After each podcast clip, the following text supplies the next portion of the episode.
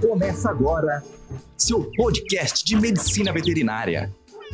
Entretenimento, informações e dicas. Diretamente da Faculdade Qualitas. Está no ar VetCast. Olá pessoal, meu nome é Sérgio Santa Lúcia, sou professor da Faculdade Qualitas. Mais uma vez é um prazer participar desse no, dessa nova plataforma, né, dessa nova inovação é, da Faculdade Qualitas chamada VetCast. E o tema que eu escolhi falar é um tema bem, bem relevante para quem faz clínica e cirurgia de pequenos animais, que é hemorragia abdominal. Primeiramente, quando você está atendendo um paciente com hemorragia abdominal, é como a gente chega a um diagnóstico. Só que antes do diagnóstico, a gente tem que, tem que pensar na anamnese, o animal está tá prostrado e tudo mais, mucosa hipocorada, a tua suspeita é hemorragia abdominal. A confirmação é feita por abdominocentese, ok. Mas antes a gente tem que diferenciar se o animal teve um trauma ou não. Se ele teve um trauma, provavelmente essa hemorragia é causada por lesão em baço ou fígado. Se ele não teve trauma, principalmente paciente idoso, o principal diagnóstico diferencial que a gente tem que ter é a neoplasia. Geralmente uma neoplasia rompida de baço, de fígado, de mesentério, ok? Então essa, essa diferenciação é importante. Então a primeira coisa que a gente vai fazer é diagnosticar. Como? Por abdominocentese. Então você vai fazer a técnica, a técnica de abdominocentese e vai coletar aquele sangue abdominal. Uma vez que você coletou esse sangue, você pode ou mandar para o laboratório, né, para ver o hematócrito desse líquido, se tiver maior ou igual a 20%, né, é, significa uma hemorragia ativa importante. Mas tem um jeito mais fácil da gente, na rotina, a gente diferenciar ou a gente é, classificar ou confirmar uma hemorragia abdominal.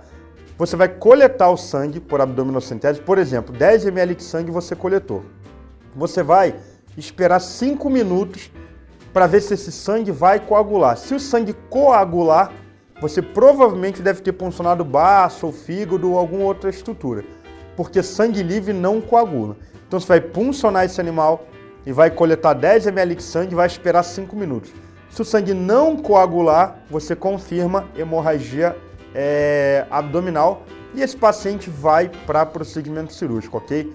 Sérgio, não posso fazer ácido tranexâmico, bandagem compressiva, vitamina K, etc, etc. Pessoal, o animal está com uma torneira aberta dentro da barriga, ok? O que você fizer pode ser que ajude? Pode ser, mas pode ser que você perca tempo também. Então, em caso de hemorragia abdominal, o recomendado é celiotomia exploratória. Você vai explorar a cavidade abdominal, vai identificar o ponto que está sangrando e vai fazer hemostasia. Vai pinçar e vai ligar, ok? Essa é a melhor forma que a gente tem para contenção de hemorragia.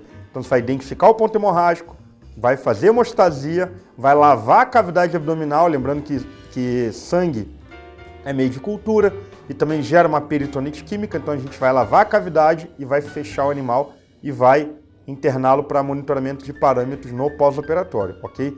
Então, o diagnóstico de hemorragia abdominal vai coletar e vai aguardar 10 minutos, é, 5 minutos para ver se o sangue vai coagular ou não. Não coagulou, é sangue livre, cirurgia exploratória.